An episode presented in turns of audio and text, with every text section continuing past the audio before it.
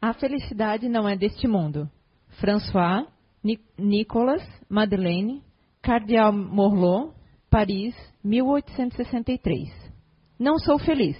A felicidade não, é, não existe para mim, exclama geralmente o homem. Em todas as posições sociais, isso, meus queridos, em, em todas as posições sociais, isso, meus queridos filhos, prova melhor do que todos os raciocínios possíveis a verdade deste ensinamento de Eclesiastes. A felicidade não é deste mundo. De fato, nem a fortuna, nem o poder, nem mesmo a juventude em flor são condições suficientes para a felicidade. Digo-vos mais, nem mesmo juntas essas três condições tão, deseja tão desejadas o são, uma vez que se escutam constantemente no meio das classes mais privilegiadas pessoas de todas as idades lamentarem-se amargamente da condição de, de suas existências. Por isso, é difícil entender como é que as classes trabalhadoras e ativas invejem com tanta cobiça a posição daqueles que a fortuna parece ter favorecido. Aqui na Terra, qualquer que seja a posição da criatura, cada um tem a sua parte de trabalho e de miséria, sua cota de sofrimentos e de decepções. Devido a isso, é fácil chegar à conclusão de que a Terra é um lugar de provas e de expiações. Sendo assim, aqueles que pregam que aqui, na, que aqui a Terra é a única morada do homem, somente nela, que somente nela e numa única existência lhes é permitido alcançar o mais alto grau da felicidade que a vida lhes possa proporcionar, iludem-se e enganam aqueles que os escutam. Está demonstrado pela existência, pela experiência dos séculos, que este globo, só em raríssimas ocasiões, oferece as condições necessárias à felicidade completa do indivíduo. No sentido geral, pode-se afirmar que a felicidade é uma utopia, uma ilusão, na busca da qual gerações se lançam sucessivamente sem poder jamais alcançá-la. Pois, se o homem sábio é uma raridade na Terra, o homem totalmente feliz não se encontra nunca. Aquilo em que consiste a felicidade na terra é algo de tal modo passageiro para que não é guiado pela sabedoria que não por um ano, um mês, uma semana completa de satisfação. Todo o resto da vida se esgota numa sucessão de amarguras e decepções. Notai, meus queridos filhos, que falo aqui dos felizes, dos felizes da terra, dos que são invejados pelas multidões.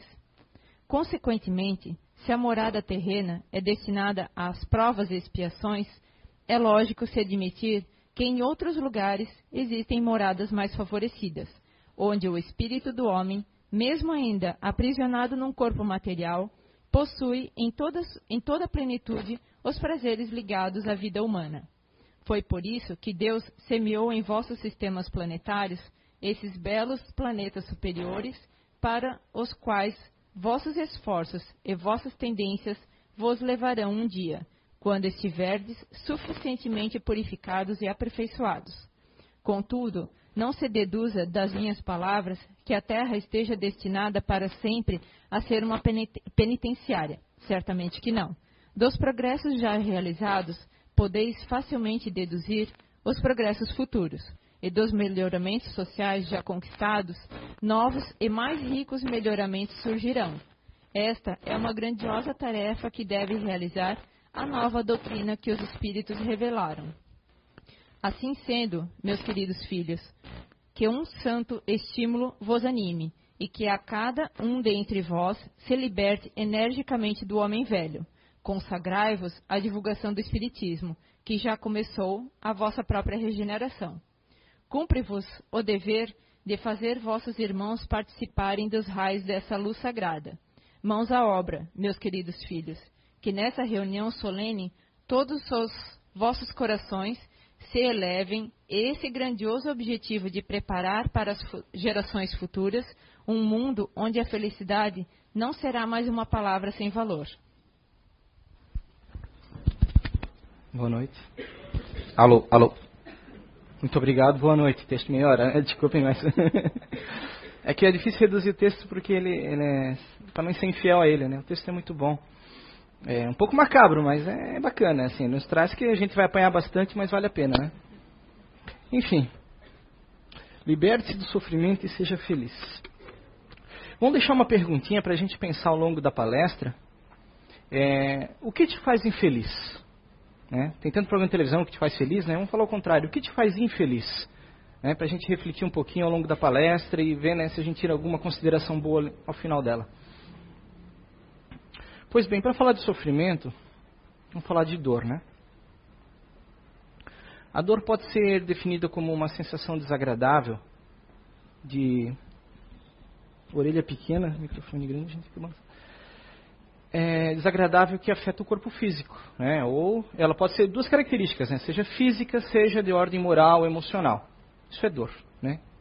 Algo desagradável que nos afete em maior ou menor intensidade, né? De acordo com, com a situação.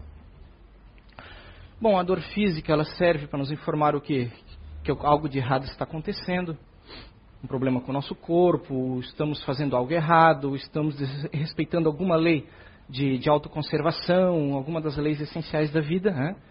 ou que algo precisa ser modificado ou reparado.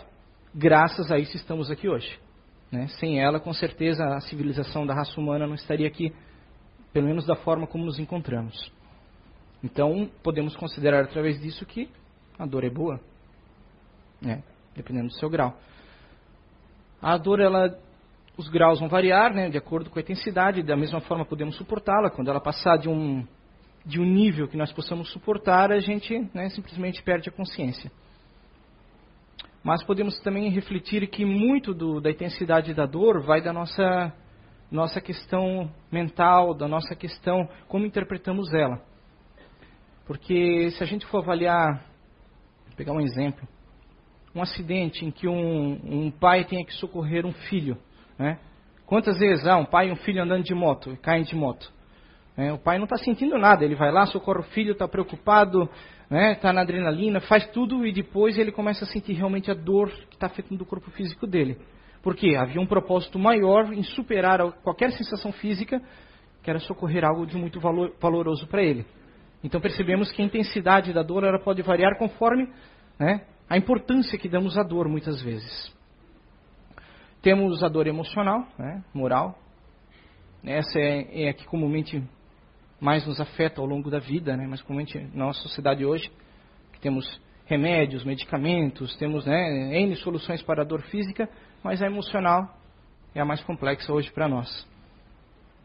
É, às vezes dependemos de antidepressivos, disso e daquilo, porque tudo nos afeta. Essa é a sociedade em que vivemos hoje, que sentimos, trocamos experiências no coletivo e somos afetados pelo que os outros pensam, ou desejam, ou querem de nós, o que nos apresenta como sendo bom para nós. E vivemos um turbilhão emocional. Isso nos acompanha seja no corpo físico, seja fora do corpo físico. Né? A emocional, ela vai conosco. O controle que temos sobre nossas emoções, sobre nossos pensamentos, sobre nossos sentimentos, isso vai além de qualquer condição né, celular. Certo. Acho que é isso que eu. Dá para a gente ter uma ideia, né? Então, com base nisso, vamos imaginar é, qual o nosso conceito de, de felicidade, né? De prazer, de busca de alegria, de busca de estar bem. Primeiro passo, fugir da dor, né? Nos afastarmos de tudo que é desagradável a nós de tudo que nos causa peso, sensações né, de qualquer ordem que sejam é, é, irritantes. E nessa busca, a gente hoje vive uma condição social em que a mídia nos diz muito como devemos fazer, como devemos viver. Né? Eu, eu, adoro comercial de televisão, acho que me divirto mais do que com os programas. Esse dia eu estava vendo uma propaganda, parece um senhor de cabelos brancos, está passando rodando agora recente que ele, que ele corre, ele nada numa cachoeira lá, ele está dançando com uma senhora muito bonita, e sempre entre cada situação ele está tomando um shake lá. Na hora eu já imaginei, deve ter muito velhinho, vozinho comendo de colher aquilo ali, né? Porque, né? Porque a, a, a perspectiva visual de felicidade que aquilo pode nos trazer, nos conduz a fazer coisas. A mídia às vezes nos conduz a, a consumir coisas que são prejudiciais ao nosso corpo, à nossa saúde, Né? Ela vai fazer você fumar, vai fazer você beber, vai fazer você é, ter que, trabalhar incessantemente para comprar aquele carro, porque aquele carro é que vai te trazer felicidade, ou aquela condição. Nós vivemos hoje num ciclo em que, é claro, se fosse remontar, isso vem já de milênios, mas hoje nós estamos vivendo intensamente essa percepção de que a felicidade é uma conquista que a gente tem que estar sempre correndo atrás, sempre correndo atrás, cavalgando para alcançá-la. Isso desgasta a gente. Isso tira uma percepção nossa da realidade. Gandhi já nos deixou que a felicidade não é, o, não, é, não é a chegada, a felicidade é o caminho. É como vamos a Ele, como vivemos, como experienciamos, como agimos de acordo com as coisas. Se vivemos hoje de acordo com o nosso ego, com a nossa percepção do que eu quero, o que eu desejo, o ego, quanto mais inflado, né, mais excepcionalmente engrandecido, mais difícil ele é de ser satisfeito. Mais difícil é dele estar estável, propenso a estar contente com o que ele alcança, com o que ele possui. Voltamos à ideia da percepção. A percepção que temos da vida, das coisas reais da vida. Nós nos iludimos que isso aqui não é suficiente, eu preciso de mais, essa blusa aqui está velha, eu tenho que trocar, eu preciso de outra. E vou para outra blusa, e vou para outra condição, outra situação, sempre galgando algo, buscando essa felicidade. Mas onde ela está realmente? Se formos avaliar, uma, comparar duas situações, duas crianças similares, é, uma criança vivendo em extrema pobreza, miséria, em algum ponto do mundo onde a alimentação seja difícil, onde a, não tem acesso à saúde, educação, vivendo em condições primárias. Vamos pegar um, um país né, bem mais pobre que o nosso, bem mais difícil vida. Qual é o conceito de felicidade para aquela criança? Comparado a uma criança hoje de classe média, que vai à escola, que tem aparelhos eletrônicos, que tem tudo o que quer, que a geladeira está sempre cheia. O que um, faz um feliz, o que faz o outro feliz? Se você come sempre aquele bolo, aquele bolo chega um momento que não te agrada mais. Nós temos a percepção de felicidade pela ausência dela. As coisas que não temos é que nos dão a percepção de sermos felizes, quando você alcança aquilo. Mas nada é satisfatório permanentemente. Tudo é apenas momentâneo, é apenas uma condição que aquilo nos proporcionou aquele sentimento, aquela sensação. Então percebemos o quê? Mas como agarrar a felicidade? O que é felicidade realmente? Acho que a única maneira da gente chegar a um consenso mais lógico é a gente parar para avaliar realmente quem somos e o que estamos fazendo nesse mundo. A gente parar para tentar entender as leis da vida, tentar entender aqueles sábios que estiveram antes aqui, o que nos deixaram de mensagem.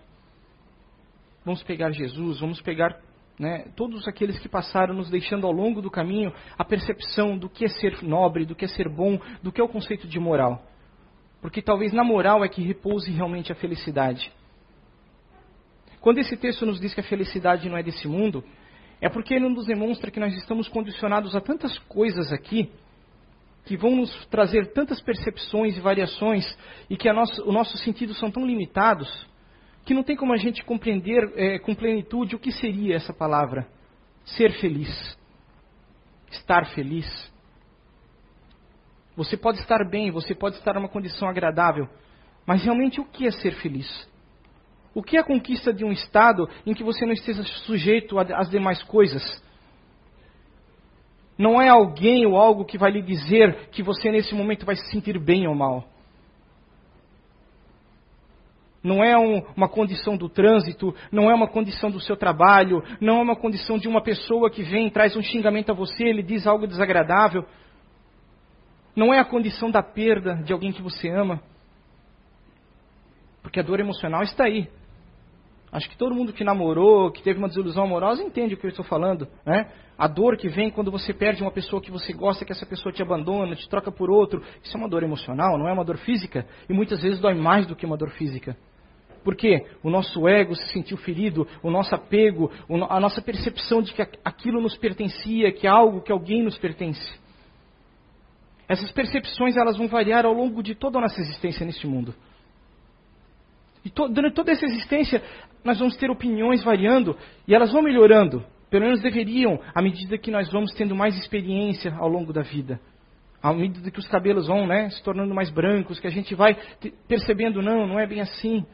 As coisas não são assim, eu não devo ser tão afoito, eu não devo fazer as coisas tão impensadamente, eu não devo esperar tanto dos outros. Está na, na condição básica, é, sede bom, sede humilde, desenvolva moral, seja fiel a ti mesmo. Shakespeare. Quando você busca ser, ser nobre, ser, estar além dessas condições variáveis, a felicidade se torna algo muito mais palpável, mais próximo. Eu não preciso que aquela pessoa me ame para eu ser feliz. Mas se eu tiver a capacidade de amá-la intensamente, ofertar, sem querer nada em troca, ela vai em algum momento me proporcionar felicidade se estiver magneticamente né, no caminho. Se aquilo dever, deve prosseguir daquela maneira. Em algum momento ela vai perceber que ela deve me amar e ela vai me dar amor, ela vai me dar carinho, vai me dar atenção. Se não for, se distanciam, os laços se rompem. Quando Jesus disse, né, amar mais do que ser amado, você dar aos outros, você ofertar, você ser bom, você seguir os propósitos que te trouxeram a esse mundo, a esse planeta, as coisas todas se sucedem. A felicidade pode estar em você observar uma flor, em respirar um ar gostoso da manhã, em, em, em uma alimentação saudável, num, num dia, num passeio com alguém. Nas pequenas coisas. Só que nós nos iludimos e queremos sempre mais, é o nosso ego sempre falando mais alto. Esse cavalo indomável, essa coisa que a gente não segura, não contém. Eu sou mais inteligente que você, eu sou mais belo que você, eu sei mais do que você, eu sou palestrante, você está sentado me escutando, eu sou melhor por isso. O nosso ego sempre nos quer dizer algo que ele quer sentir, ele quer falar, ele quer expor aos outros, ele quer que os outros batam palmas. E ele é a nossa maior condenação, é o primeiro que vai nos derrubar sempre, sempre, sempre. Como diz o é, professor Leandro Carnal, é. A gente sempre, quem não tem nada para dizer, sempre é o que mais tem a dizer. Né? Sempre é o que mais profere. Hoje temos as mídias, tem os faces, tem né, os whats, você propaga é, a obsessão pelo potássio, como ele diz, kkkk. Né? Nós vivemos uma condição em que, se os outros não baterem palmas, se eu não pegar uma piada, copiar, recortar e passar adiante, aquela pessoa botar kkk, na verdade, né, algo faltou, eu preciso né, que alguém diga, nossa, que legal, que legal, como você é legal, eu quero estar contigo, eu estou no teu grupo. A gente tem essa necessidade constante. Só que as necessidades crescem, os vícios crescem. Quando a gente se torna viciado, dependente de algo, cada vez a gente vai depender mais de algo. Mais e mais e mais e mais. Eu não preciso que as pessoas saibam onde eu estive hoje, o que eu fiz hoje, o que eu comi hoje. Agora é importante eu saber ouvir o que a pessoa fez hoje, o que aconteceu com ela, se de alguma forma, claro, conexão, sim, de forma produtiva, objetiva e valiosa, sempre, sempre, sempre, claro. A tecnologia está progredindo, haverá um momento que estaremos todos conectados simultaneamente sempre, por que não? É o avanço, é o progresso, isso é fantástico. Agora o que fazemos com o progresso que nos vem? Como usamos as ferramentas que nos são ofertadas? Não adianta a gente evoluir tecnologicamente de uma maneira esplendorosa e moralmente, emocionalmente, sermos tão estáveis, tão, né, tão criançonas, né, tão primeiro ano, segundo ano ainda da evolução. Se a gente não conquistar um ponto de equilíbrio, é, talvez é uma, é uma grande possibilidade que parte da população entre em colapso nesse mundo, num futuro não muito distante. Que haja um colapso social. A gente tem que aprender a achar um ponto de equilíbrio, porque o colapso social seria o quê? Seria novamente a dor global vindo nos ensinar. Se a gente não evolui pelo amor, vai pela dor, não é? O Espiritismo nos ensina. Nós vamos esperar um colapso a percepção de que eu estou consumindo água demais, que eu estou consumindo coisas demais, que eu não estou reciclando, que eu, que eu não, não faço a minha parte para com a natureza, de que eu quero mais e mais e mais, eu preciso daquele celular, daquela roupa, daquele carro, daquela viagem, e blá, blá, blá, blá, porque eu preciso ser feliz, eu preciso estar em constante movimento de felicidade. Uma hora a natureza vai dar resposta para a gente. Ei, 7 bilhões, a coisa não é bem assim. Vão mais devagar, porque né? A gente tem uma percepção de que é, é, faz parte da evolução, a ilusão é mágica, né? A gente vir para esse plano, estar aqui limitado, essa ilusão nos proporciona evolução de tantas maneiras. Mas a gente não deve se deixar né, cego demais por ela. A gente perder o controle das coisas à nossa volta, de quem somos realmente. A fé vem nos trazer isso. A fé verdadeira, ela nos traz um ponto de equilíbrio e de felicidade natural. Em que eu sei o meu papel, sei quem sou e o que estou fazendo. Independente dos meus erros, meus acertos, de tudo à minha volta, sou feliz por quem sou. Não pelo que estou, por esse corpo. Né? Eu sou pelo que sou e sou feliz. Eu existo, eu sou imortal, há uma continuidade. Talvez eu sofra variações ao longo dos séculos, mas sou eu. Eu continuo esse é o lado bom do ego, o acreditar que você perpetua-se através de suas ações, de seus atos e de sua participação no universo. Algo grandioso que, que maneja né, essa engrenagem. O caos não é absoluto, o caos é uma ilusão novamente que estamos sujeitos. A ilusão de que, de que tudo acaba um dia, de que o corpo volta ao pó. Só que se a gente se cegar por essa ilusão simplesmente, então eu devo viver intensamente o hoje, só quando chegar lá na frente nós vamos ver que o viver intensamente não funcionou, que não foi bem assim. E aí a gente vai sentir o medo, né, os traumas da hora da partida chegando. Essa é a verdade, né, é a única incontestável ao longo da existência humana, a partida. Por que não viver bem, viver intensamente, mas de forma positiva a cada dia? Amando, respeitando, propagando os valores bons da vida, a gente vê tantos exemplos ao longo, né, da, da, Mandela passou tantos anos preso, quando saiu, né, a demonstração de perdão, de amor, de, de, de um ego positivo, né, na humanidade, quando se tornou presidente, chamou os carcereiros dele para comerem com ele, né, por quê? Demonstrando que o ódio não, não, não, nos traz nada, não nos agrega nada. O ódio é o veneno que a gente bebe querendo fazer mal para o outro, né, essa frase é popular. Gandhi, o exemplo de combater a dor, o sofrimento, né, pela paz. encontrou a felicidade ali. Chico Xavier, a vida difícil que ele teve, né, trabalhou intensamente, problemas de saúde, de cinco anos perdeu. Desde cedo a vida foi complicada. Mas ele demonstrou como viver e encontrar a felicidade. Vamos passar a noite citando pessoas, né, exemplos. É possível ser feliz independente daquilo que a gente esteja enfrentando. Os problemas são fantásticos, são as provinhas que a gente faz na escola, eles estão ali para nos trazer algo, nos ensinar algo, seguir adiante, superar, mostrar que temos capacidades que vão além ainda dos organismos que estão abaixo de nós, dos animais, nós já conquistamos algo que está um pouco além deles. Raciocínio contínuo, humildade, percepção, sabe, sentimentos contínuos a gente consegue saber entender a dor, entender o nosso destino, entender as pessoas à nossa volta.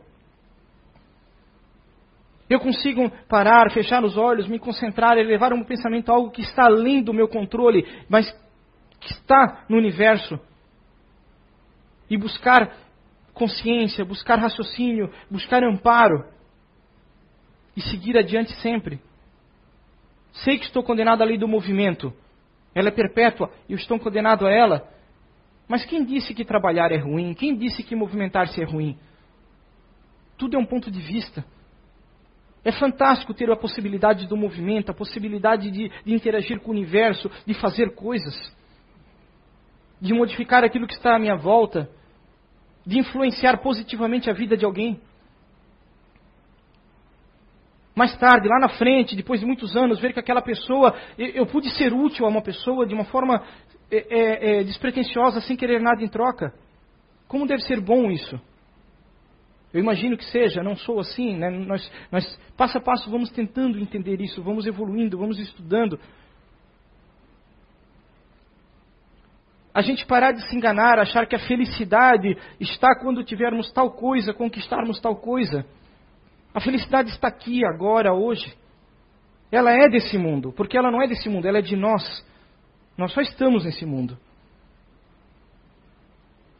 Outro comercial, eu vi esse dia, achei engraçado, é, mostra um homem nervoso, uma mesa cheia de papel, ele dá um soco na mesa, joga os papel, eu preciso de descanso. Aí vem uma mulher falando inglês, dublada, faz propaganda de uma viagem, de um cruzeiro para Orlando tal, aí depois mostra ele pulando na piscina.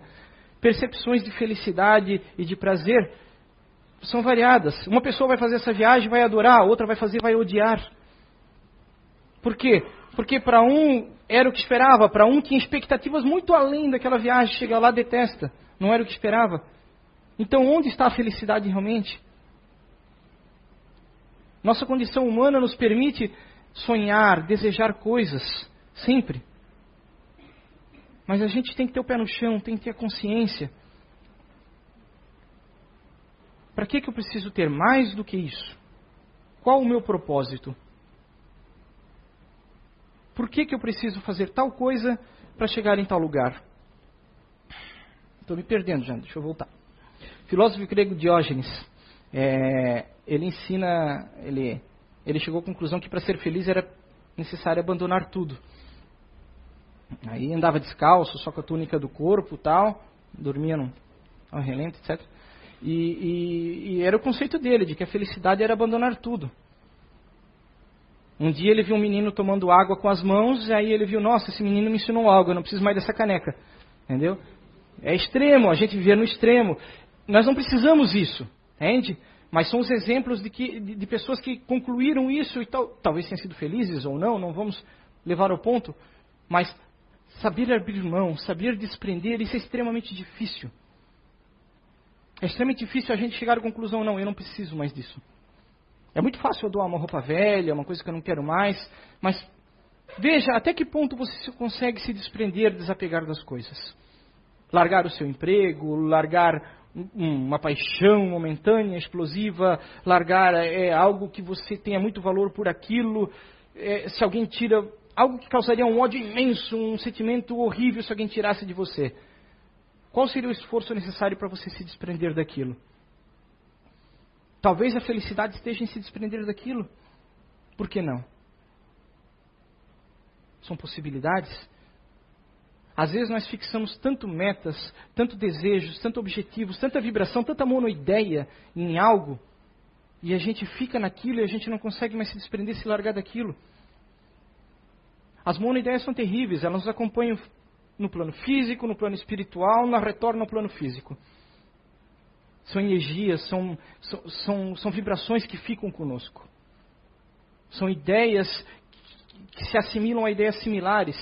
O conceito do ódio, o conceito da, de que uma coisa é, tem que ser daquele jeito que eu quero, porque se não for desse quero, do jeito que eu quero, não dá. Esse trabalho é muito legal, eu sempre recomendo e falo, porque é interessante nós nos, nos percebermos como somos.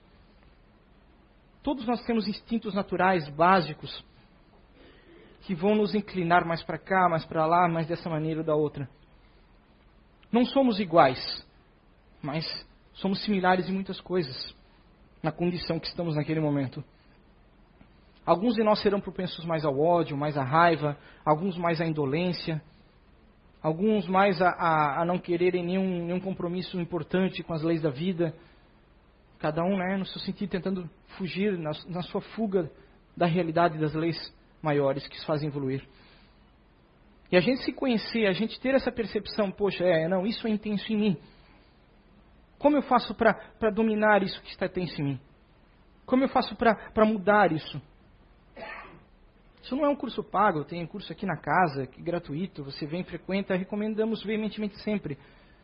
Identidade eterna. É, é importante a gente chegar a uma conclusão de que eu sou capaz de melhorar, eu posso melhorar, objetivamente. Falar filosoficamente é fácil, né? eu sei disso, a gente é, seja feliz, tenha fé, sonhe. Objetivamente, dia a dia, passo a passo, o que eu tenho que fazer? O que eu estou fazendo errado? Onde eu estou errando?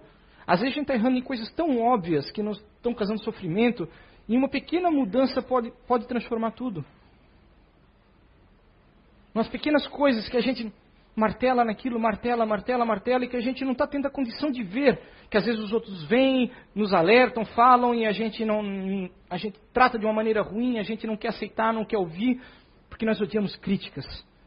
Nós odiamos ser, ser afetados. Como pode ele achar que ele é melhor do que eu? Aquela pessoa vir isso e dizer para mim isso? Voltamos ao ego sempre, né? A percepção nossa fechada de que a coisa é assim, não tem outro jeito de ser. Quer um exemplo de egrégora? Olha nos Estados Unidos agora recentemente, um menino, né, de não sei qual a idade dele, entra numa igreja, matou nove pessoas, porque não eram da cor dele. Isso é uma egrégora que vive lá ainda, que vibra na sociedade de certos estados. É uma monoideia, um pensamento coletivo, né, que está enraizado, que se mantém. Que leva um jovem a pegar uma arma, entrar numa igreja e matar nove? Pense na, na, na condição, né, de ideias, de pensamentos e de vibração que ele se encontra. Às vezes a culpa pode ser de um pai, pode ser da, da, família que está botando ele naquele sentimento. É claro, todos somos responsáveis pelos nossos atos. Mas vamos pensar quantas vezes nós, coisas nós estamos fazendo errado e trazendo sofrimento a outras pessoas lá na frente. Porque a gente acha que tem que ser do nosso jeito, da nossa maneira, como vemos, pensamos e queremos. Eu digo que meu filho tem que ser assim. Eu digo que tal coisa não pode ser de outro jeito. Quem disse? Constantemente aprendemos, independente da idade, tenha, tenha 3, 30 ou 90 anos. Nós estamos sempre aprendendo. Qual a nossa idade real? Qual a sua idade real? Nesse corpo não significa nada. A nossa idade verdadeira é muito maior do que isso. Já experienciamos tanto, já aprendemos tanto, estamos sempre aprendendo, estamos condenados a sempre progredir, a evoluir, destinados à perfeição. Novamente, deu meu tempo, acho que chega. Muito obrigado. Né? Pensamento do dia, né? O que te faz infeliz? Né? Reflita agora de novo novamente essa pergunta que a gente fez no começo. Por que eu sou infeliz ou sou feliz? Quando eu estou naquele trânsito, uma pessoa vem, corta a minha frente, aquilo me causa transtorno. Por quê? Porque aquele carro me faz sentir diferente, aquela situação em que eu estou me faz sentir diferente. Nós nos transformamos em determinadas situações conforme o ambiente. Sejamos sempre os mesmos, aqui, lá fora. É difícil, eu sei disso. Eu não sou igual aqui, lá fora, em todos os pontos. É um trabalho contínuo. Mas eu acho que buscando estabilidade, ser fiel a ti mesmo, seja você mesmo, Conquiste essa estabilidade, seja você mesmo. E talvez a infelicidade não seja algo tão corriqueiro em nossas vidas. Muito obrigado e uma boa semana.